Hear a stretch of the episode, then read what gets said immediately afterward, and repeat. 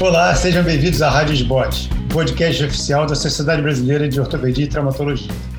Hoje teremos mais um episódio do programa Doses de Atualização, com o tema artrose unicompartimental, como eu conduzo. Eu sou o Dr. João Maurício Barreto, trabalho no Rio de Janeiro, e vamos estar conversando aqui com o Dr. Dinamar Pinto, do Recife, Dr. Marco Túlio Caldas, de Minas Gerais, Belo Horizonte, e José Paulo Gabi, aqui do Rio de Janeiro também. Então, gente, a nossa ideia é bater um papo aqui e tentar tirar um consenso de se é que existe, né? Como que a gente trata a artrose unicompartimental do joelho. E vamos é, começar com um paciente hipotético de aproximadamente 58 anos de idade, 60 anos, que chega no consultório de vocês com uma dor medial e ao exame tem um pouquinho de alteração do eixo para varo e que diz que a dor tem seis meses a um ano de evolução. Como é que é a abordagem de vocês inicial? Dilamar, como é que você começa a tratar esse doente? Que exame complementar que você pede para concluir um pouquinho mais o seu diagnóstico? Bom, é, o mais importante é a gente é, procurar diferenciar a dor, se a dor é localizada, se é uma dor é, referida de outro local, mas basicamente é, eu pensaria em pedir uma radiografia em pé, é, com carga, lógico, e é interessante que a gente faça um 45 graus. Você pediu a ressonância também junto, não? Depois que a gente vê a radiografia, comumente a gente parte para fazer uma ressonância, quando a gente é, fica em dúvida de alguma lesão só condral, ou a lesão meniscal, ou a lesão de alguma estrutura ligamentar medial. E aí, Túlio? Alguma coisa diferente ou mais ou menos essa? João, é, é, o tradicional, né, um exame físico aí, ou história, tentando identificar se essa, essa dor ela tem uma característica progressiva, né, se teve algum evento ali que deu início a essa dor, o perfil do paciente, sobrepeso, sedentário.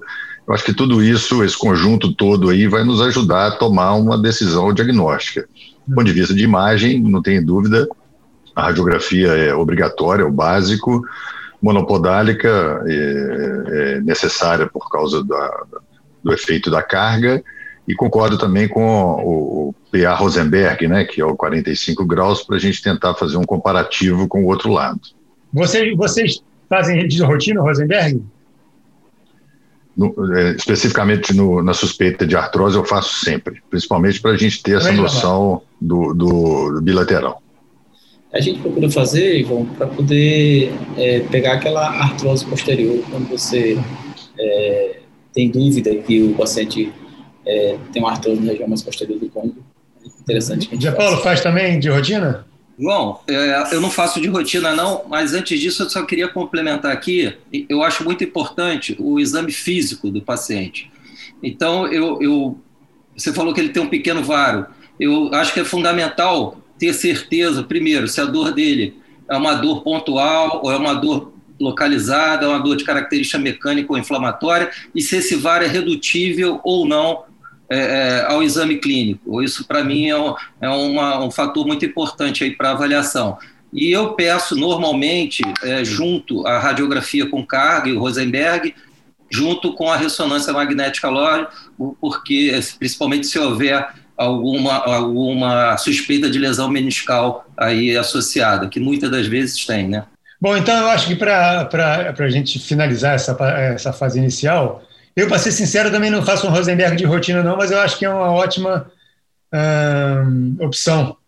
Eu acho que, em termos de imagem, então, é um, um mapê comparativo, com Rosenberg ou não, e uma ressonância magnética a gente vai se resolver. Né? Então, pronto, a gente viu a nossa radiografia e viu que na, na radiografia com carga tem uma diminuição de uns 50% da, do espaço articular em relação ao joelho contralateral. Uh, e aí, Dilamar, como é que você. Como é, esse paciente virgem de tratamento? Paciente meio fora do peso, como é que você orienta ele inicialmente ali? Bom, de início, é, qualquer tratamento de artrose, a gente vai procurar, lógico, com a radiografia desse nível, dizendo que tem artrose, e a gente vai procurar diminuir a dor do paciente, na fase inicial, principalmente em mudança de de peso, é, algum tipo de analgésico, um procedimento fisioterápico, é, no sentido de aliviar o processo doloroso do paciente. Isso é uma coisa que você faz de rotina, usar palmilha ali?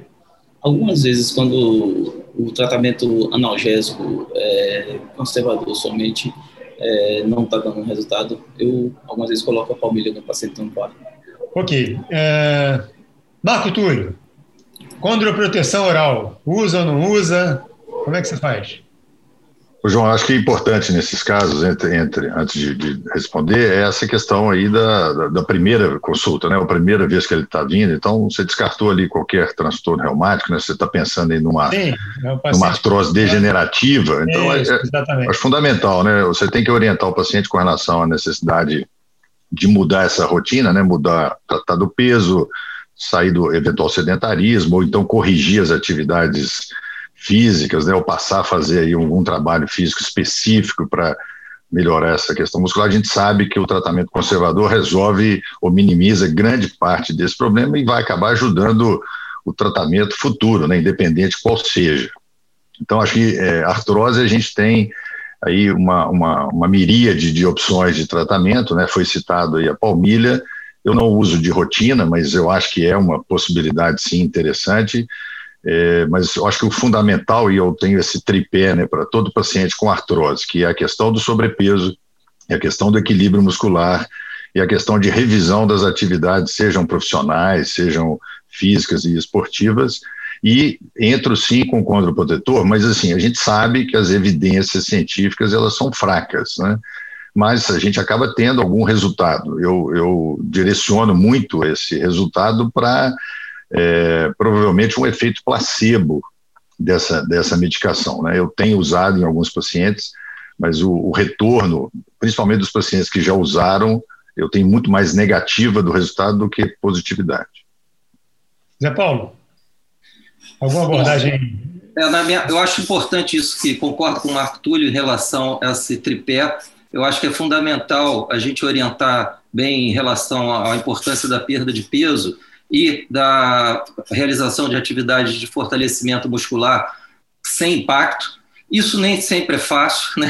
A pessoa mudar o hábito dela, emagrecer, ainda mais com dor no joelho, é, é sempre um, uma, meio que uma bola de neve ali. A pessoa fala que não consegue fazer exercício porque o joelho dói, enfim, é uma coisa que não é tão simples.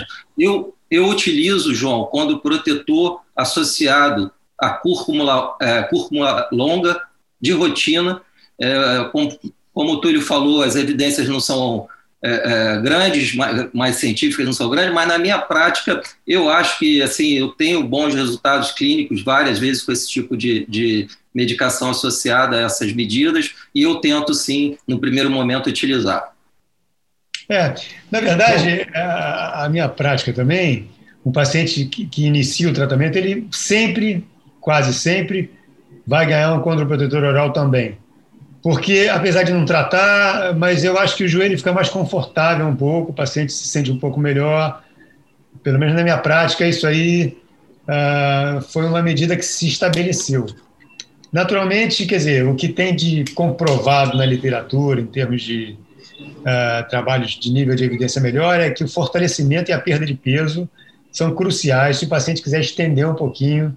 Uh, essa, essa melhora sintomática dele. Concorda? Todo mundo concorda aí com essas duas? Bom, é, eu vou dizer, é, eu comecei a usar diacereína, depois glicosamina com androitina, e o resultado melhor que eu tenho tido é com colágeno. É, não sei qual a experiência de vocês é em relação a isso.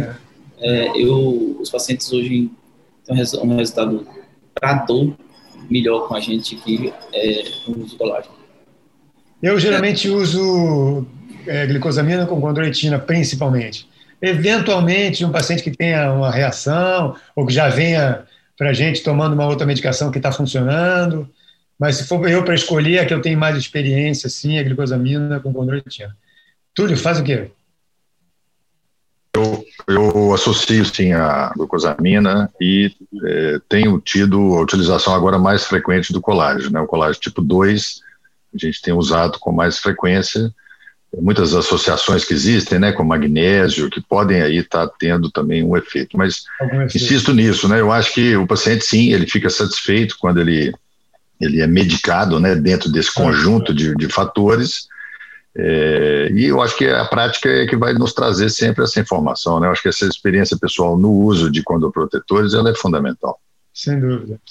Então, Zé Paulo, é, então acho que a gente concordou aqui que o tratamento oral ele é contributivo para outras medidas, né?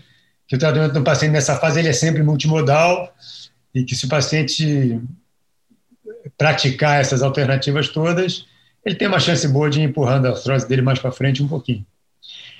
Quando é que você acha que esse tratamento precisa de alguma coisa a mais, é?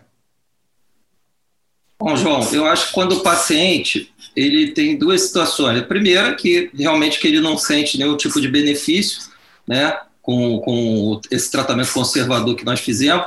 E volto a dizer, muitas vezes é difícil para o paciente essa realidade de perder peso e fazer um exercício muscular é, de rotina, ele botar isso na rotina dele, não, muitas vezes ele não consegue, enfim, e aí não tem o resultado até por conta disso, mas o fato é que não tem resultado.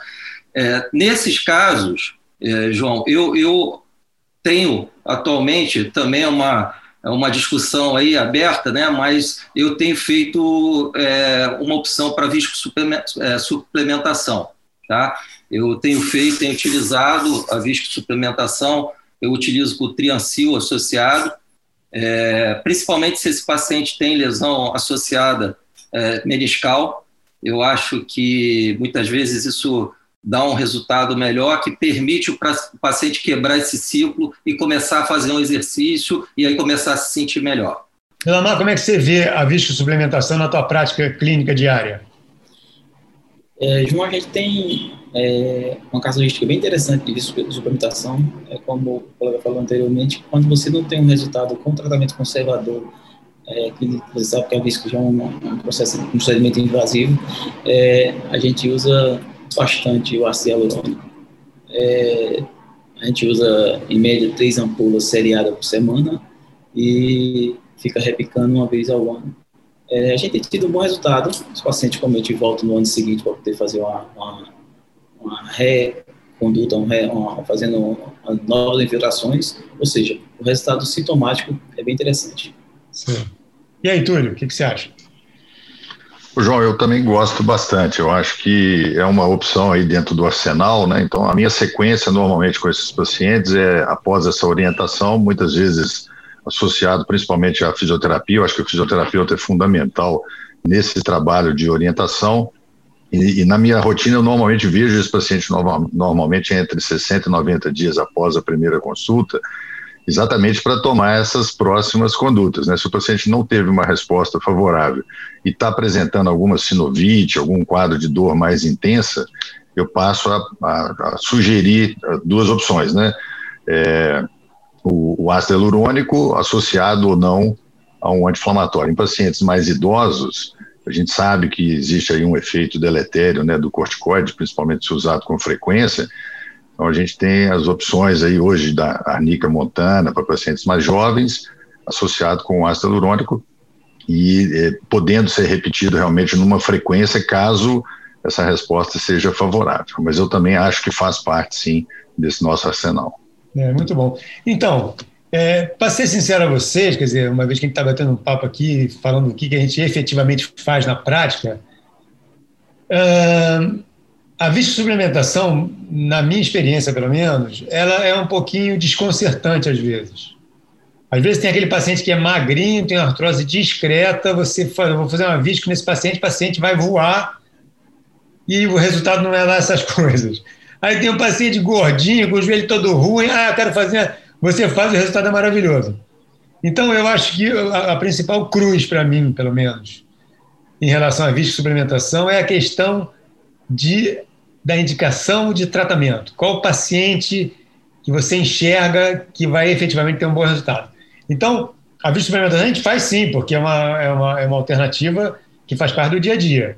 Mas é uma coisa que eu sempre converso com, com o paciente, que isso é uma tentativa, que pode melhorar ou pode não melhorar grandes coisas. Eu, eu nunca vejo, apresento isso como, olha, vou te fazer uma injeção que custa caro, uh, mas você vai ficar muito melhor. Entendeu? Eu fico meio reticente de ser tão assertivo. Eu não sei como é que é o posicionamento de vocês com o cliente na hora do, da decisão ali. Entende, Lamar?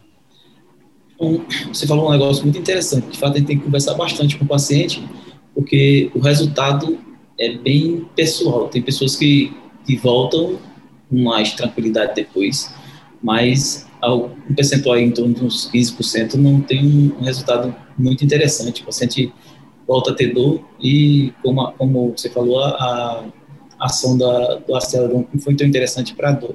E aí é aquele negócio, aí é a hora da gente procurar mudar a conduta. É, a gente está usando também a arnica em alguns casos. A arnica, é legal, se tá usando, não, é. é. e a gente começou a usar, estou até fazendo um trabalho sobre isso, daqui a uns seis meses eu devo ter um resultado melhor, mas é, é uma outra opção também a ser feita com infiltração. Uhum. O João, é, eu acho, eu concordo com o Dilamar e acho que também o, assim, a adesão ao tratamento, né, nesses casos que a gente sabe que tem uma resposta muitas vezes lenta, ele é fundamental. Então o paciente ele tem que sentir já de, de, de imediato algum alívio, né, seja com as medidas iniciais, e você tem que trazer ele realmente perto de você, você tem que vê-lo com mais frequência é, para tentar adquirir essa adesão, senão ele, ele, assim, ele vai te prometer na primeira consulta, como o Gabi falou, né, ele vai perder peso, ele vai fazer atividade, mas na hora é. que ele entra na rotina, ele, ele acaba não fazendo. Então, o paciente hoje, ele quer objetividade, né, ele quer uma solução rápida, e não existe isso para artrose. Né? A gente sabe que é uma patologia crônica e se o paciente não cuidar, ele vai melhorar no início, mas depois vai, vai piorar de novo. Então, esse efeito a gente vê o tempo inteiro no consultório, então, acho que essa, essa, esse abraçar o paciente e tentar acompanhá-lo mais de perto, cobrando dele, né? Então, assim, eu, eu meço o, o, peso do meu paciente e no primeiro trimestre eu já quero saber se ele conseguiu. E, assim, isso vai criando Não, uma adesão grande, né? É. Gabi, eu gosto de fazer visco suplementação com um tiro único, ou seja, eu não gosto de fracionar, e geralmente faço pelo acesso, como quem vai fazer um acesso é, anterolateral na, da artroscopia ali, com o joelho fletido, a perna pendente, que me dá um pouco mais de espaço ali, é, e geralmente faço a infiltração por ali. Então, a minha prática é injeção única é, e via de acesso anterolateral. Você faz como? João, faço também a injeção única, só que eu faço com o paciente em, deitado, e aí faço uma abordagem anterolateral bem rente à cartilagem da patela. Eu certo. até lateralizo um pouquinho a patela para ter certeza que eu estou é, é, entrando bem rente a ela para não errar, para, na verdade, não fazer um tra falso trajeto, que é descrito aí com uma certa frequência na literatura, certo. e que é também, muitas vezes, a causa de falha no procedimento, e a gente acha que foi a medicação que não funcionou bem, mas, na é. verdade, é descrito aí uma, uma, uma margem relativamente alta de, de falso trajeto e de, de ter aplicado a medicação num local errado, né, João? Dilamar, qual é a via de acesso e quantas injeções? Você faz três injeções, né? A gente faz seriado e via de acesso no portal é, superlateral. Eu acho que um dos segredos que tem, João, é você procurar encostar a tua agulha embaixo da cartilagem, evitando você fazer infiltração na, na gordura subpatelar ou na gordura infrapatelar, como você faz no seu caso porque isso aí é que incomoda no momento da, da, da, infiltração. Muitas vezes, se você fizer infiltração dentro da gordura ou da sinóvia, o paciente relata um quadro doloroso bem interessante. Vê lá. Túlio, como é que você faz? Qual a via de acesso?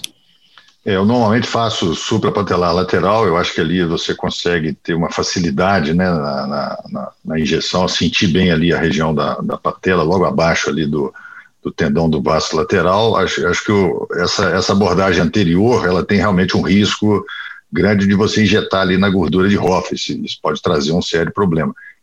E eu, eu concordo que você prefira a dose única. Se possível, eu uso ela concentrada. Beleza. Alguém de vocês tem experiência com eh, infiltração de outros fatores? Célula-tronco, PRP? Sim ou não? Não, eu, eu não tenho, não tenho experiência, Gabi. Não? Eu já, eu já, fiz, o, já fiz o PRP, mas assim. Eu, artrose? Em artrose, eu fiz uma vez, mas não, não por indicação minha, foi veio até indicada de São Paulo para cá. E aí eu fiz por indicação do colega de São Paulo. Mas Eu acho que quando uma coisa não está dentro do, do rol, é muito chato você fazer é. que seja off-label. É, essa que eu coloquei, João, a infiltração com células mesenquimais é, é, retiradas da gordura. É feito uhum. um pequeno acesso na, ou no flanco ou na parte interna da coxa e um cirurgião plástico extrai para a gente com uma cânula a laser, na verdade, como se fosse uma, um procedimento é, é, de lipoaspiração, extrai a gordura e no mesmo momento você faz a centrifugação, extrai as células mesenquimais, quantifica essas células e infiltra no joelho. Esse é um procedimento que está aprovado, foi aprovado, é tido como on-step, num único tempo. Então, foi aprovado pela Anvisa e pelo, é, pelos órgãos que, que controlam isso. É, beleza. É, acho que é mais uma alternativa biológica aí, que é, quanto mais alternativas nós tivermos, melhor, né? No, nos casos que eu fiz a infiltração, né, tem três casos. Um que eu fiz por artrose e fiz um também por antenopatia patelar de, de PRP. É, saíram bem. Agora é uma casuística muito pequena para a gente saber se é, é interessante se manter ou evoluir nesse processo. Claro. Então, mas vamos imaginar então que esse paciente nosso tenha 60 anos de idade e tem um pensamento maior que 50 graus, é, 50% ali da, da articulação e que ele já fez todas essas medidas e ele efetivamente ainda está muito insatisfeito. Ah, como é que bota esse paciente para frente aí do ponto de vista de tratamento de Lamar? É, quais são as próximas etapas? 50 anos de idade, João. Não, 60, 60. 60. É.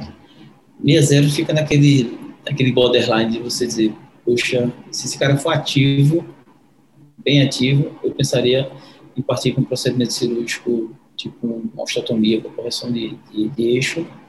É, se for uma pessoa mais sedentária, de 60 acima, já deixa a gente pensativo em pensar em fazer um procedimento cirúrgico, tipo uma, uma, uma prótese compartimental, coisa assim, se, o, se os outros compartimentos estiverem bem. Uhum. Túlio, como é que você vê isso aí? João, é, não, não tendo essa resposta no tratamento né, conservador, é, eu acho que a osteotomia é, valgizante da tíbia, é, lógico, né, seguindo todos esses critérios né, da indicação aí, a radiografia panorâmica, você ter acesso a esse grau, se é simétrico ou assimétrico em relação ao outro lado, mas o paciente hoje jovem, né, com 60 anos de idade, ainda está bastante jovem, com a perspectiva de vida, principalmente um paciente ativo, eu pensaria na osteotomia. Gabi? É, eu também acho que é importante definir esse nível de atividade do paciente, né, e definir também o grau de varismo que ele tem.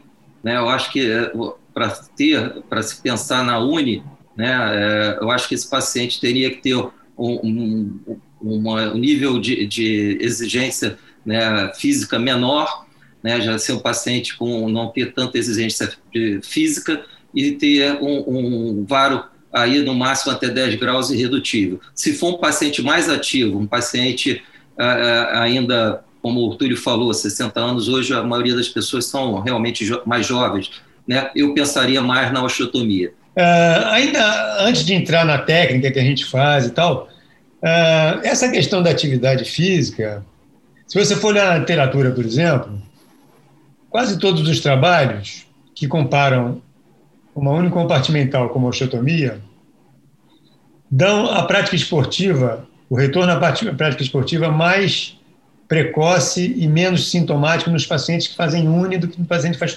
a osteotomia. Entendeu? Então, eu acho que a osteotomia é um procedimento biológico que a gente fica, eu acho que também imaginando um pouco que o paciente vai voltar a ter um joelho apto para jogar futebol, por exemplo, ou para correr, ou para fazer atividades que ele fazia antes de ter artrose. E eu vejo isso com muita reserva na hora de indicar.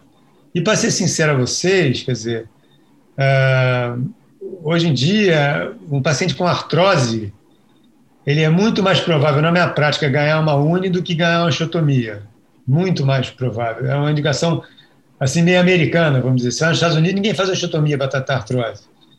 Uh, e eu, sem querer muito, eu não, não sou um admirador fervoroso da escola americana, não, mas a minha prática clínica hoje em dia ela está bem assim. As osteotomias, para mim, elas estão muito mais relacionadas no paciente que tem cruzado para tratar e VAR associado, do que propriamente um paciente para tratar artrose. Mas, enfim, se nós formos fazer uma osteotomia, qual é a técnica que você gosta mais de usar, Gilamar?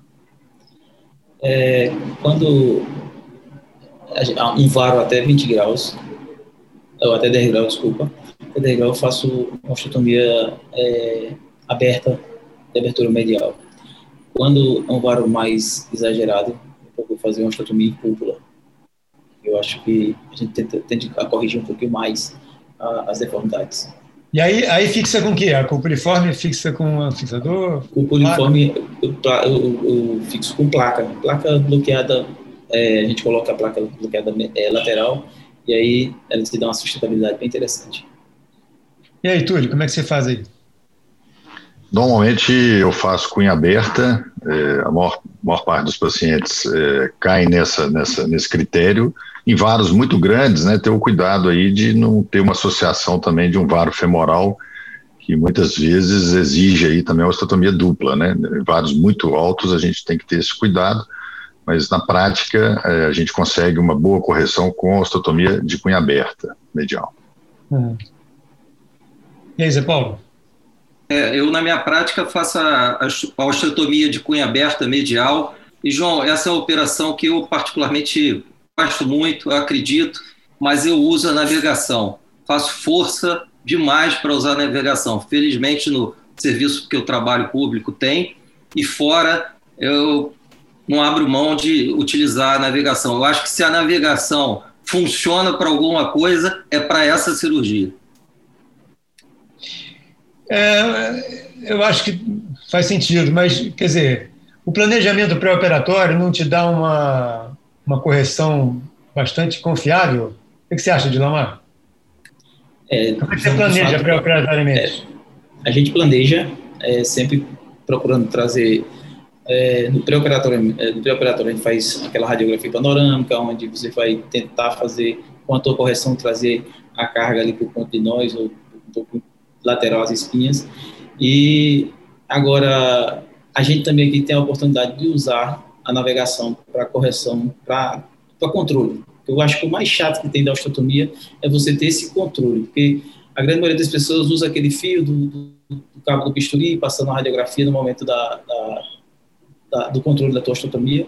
É, com o controle pré-operatório também é interessante você receber o tanto que você é, vai retirar já no pré-operatório, mas a navegação te traz isso dinâmico, João, é uma coisa bem interessante, como o Gabi falou, a navegação te dá esse processo, você vai abrindo e a navegação vai te dando o, a numeração e a angulação que você está é, corrigindo. Túlio, como é que faz? O planejamento, como é que é?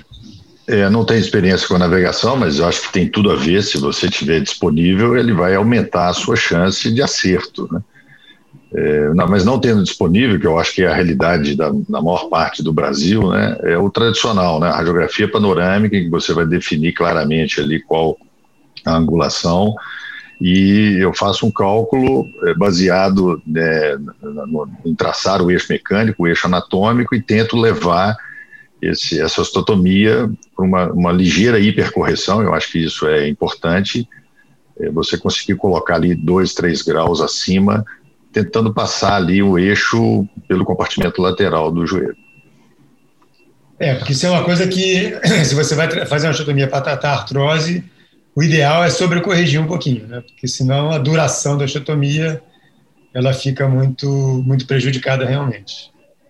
Uh, e a experiência de vocês com unicompartimental, Túlio? Pode pegar a palavra que você já tem. Pois é, João, pegando esse gancho que você falou com relação à indicação, eu, eu eu não tenho uma grande experiência ainda, mas eu, eu, eu, cada vez mais acredito na Uni, porque é o mais lógico, né? Ou seja, você vai tratar o foco da patologia, né? A, a região onde você está tendo ali o atrito. É, então, assim, tem, tem lógica, né? Eu acredito que é, a grande dificuldade é você realmente ter essa confiança em liberar esse paciente para atividades que exijam maior esforço. Então, acho que a osteotomia e a uni né, tem uma indicação mais ou menos idêntica, o que faz a diferença é a idade e que aí tem, tem, tem um impacto na, no volume de esforço. Né? Então, um trabalhador braçal e um paciente é. totalmente sedentário vão ter um perfil diferente e eu tenho minhas dúvidas ainda se a gente consegue na Uni, que ainda é uma cirurgia um tanto quanto artesanal, né? Eu acho que o material melhorou bastante, mas ela ainda é muito cirurgião dependente com relação a você minimizar é, eventuais é, complicações. E a gente sabe né, que a região medial do joelho é a região que você vai ter maior é, compressão, vai ter maior exigência, até porque daí nasceu essa artrose. Né? Então, a minha dúvida ainda hoje, eu acho que essa experiência só vai vir com o tempo, até que ponto você consegue acreditar que essa prótese pode não ter complicações é. em pacientes que têm maior demanda. Você falou uma coisa aí que eu acho que é muito mais uh, importante do ponto de vista da definição entre osteotomia e uni do que propriamente a atividade esportiva, que a gente pensa logo, é esporte, é o cara que é trabalhador braçal, pega pesado no trabalho, entendeu? Você olha para aquele paciente, o paciente pegar, botar uma uni no joelho dele, vai cuspir a uni fora, entendeu? Então, mais do que a coisa esportiva propriamente dita. Né? A atividade esportiva, eu acho que a uni tolera bem, tem muita literatura corroborando isso, mas eu acho que o paciente nosso, que mora na favela, trabalhador braçal, pesado, às vezes uma unicompartimental é uma cirurgia muito uh, delicada para ele, vamos dizer assim. E uma unicompartimental nesse paciente é, é um perfil também que a gente indica bem de que a osteotomia talvez possa funcionar melhor no médio prazo, pelo menos. Ô João, deixa, ah, deixa eu te perguntar a sua experiência aí com relação a, a alguma definição.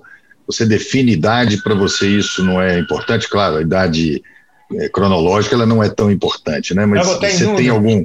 Só para a é, gente organizar assim. Se o paciente tem mais de, menos que 55, eu vou fazer uma osteotomia nele, quase que com certeza. Se o paciente de 55 para cima, a chance de eu fazer uma uni nele já aumenta bastante. Entendeu? Ao redor dos 60, 60 e poucos, ele vai para uma uni ou para uma total. Uma osteotomia, excepcionalmente, eu faço nessa faixa etária, minha prática, né? Eu acho que ele está certo fazer, tem muita gente que faz, mas eu acho que o resultado clínico de alívio da dor ele é insuficiente para o que o paciente precisa. O paciente vai queixar depois que o joelho está incomodando e tal. João, só complementando aí a resposta, né, aproveitar também a tua experiência. Na verdade, eu aprendi a fazer uni com você. Né? A primeira uni que você foi, me, me mostrou e me, é, nós fizemos junto uma paciente nossa que, ah, aquela pequenininha, né? É, viveu, viveu, quase 15 anos maravilhosamente com a Uni e é infelizmente faleceu na queda de balão na Turquia, é. né? Você vê como ela estava bem. Né? É. E, mas eu acho também que uma outra faixa etária que eu, eu uso muito, indico muito a Uni, é na, já no oposto, naquela paciente mais, mais velha, 80 anos, Sem 70 dúvida. e poucos anos, Sem e dúvida. não tem uma demanda tão grande, mas com aquela artrose localizada, ou, ou que, que fez uma ou, fratura. Uma necrose também, que é excelente indicação. Exatamente. E esse, esse tipo de perfil de paciente eu também costumo indicar a Uni, e, com, e tenho bons resultados com ele. Beleza. Agora, para finalizar aqui, Dinamar, quando é que você indica uma total no paciente com uma artrose que seja só unicompartimental? Não, Qual paciente que fala, não, isso aí eu vou fazer uma total porque eu não vou esquentar aquele, cabeça. Aquele paciente que tem uma osteonecrose muito grande, onde, por exemplo, se for fazer uma, uma, uma unicompartimental, ela pode afundar logo depois de se colocar.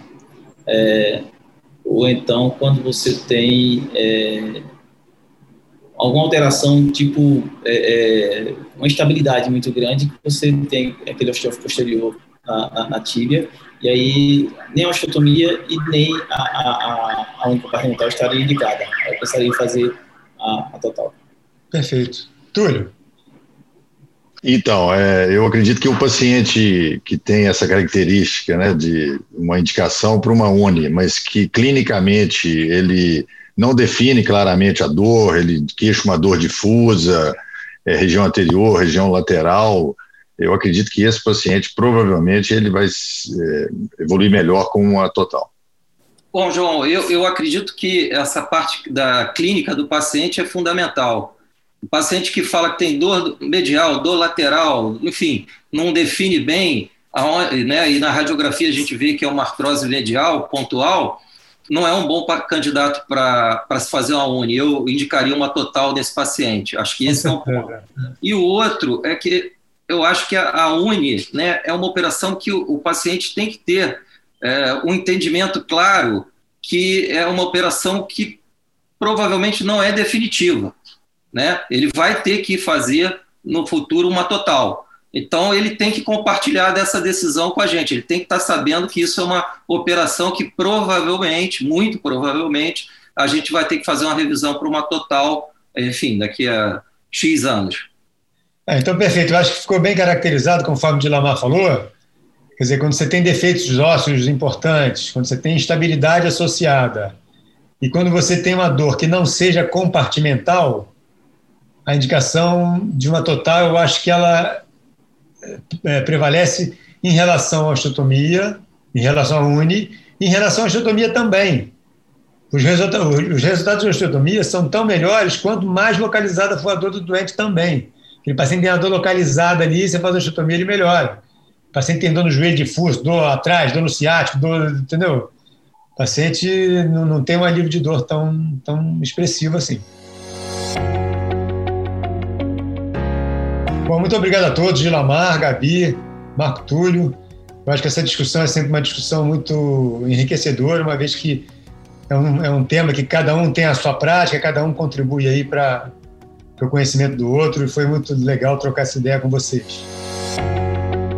Uh, e agradecer a todos os ouvintes. Você acabou de vir, ouvir mais um episódio da Rádio Sbot, podcast oficial da Sociedade Brasileira de Ortopedia e Traumatologia. Todas as edições estão disponíveis no site www.sbot.org.br e também nas principais plataformas de streaming. Nos vemos no próximo episódio. Até lá!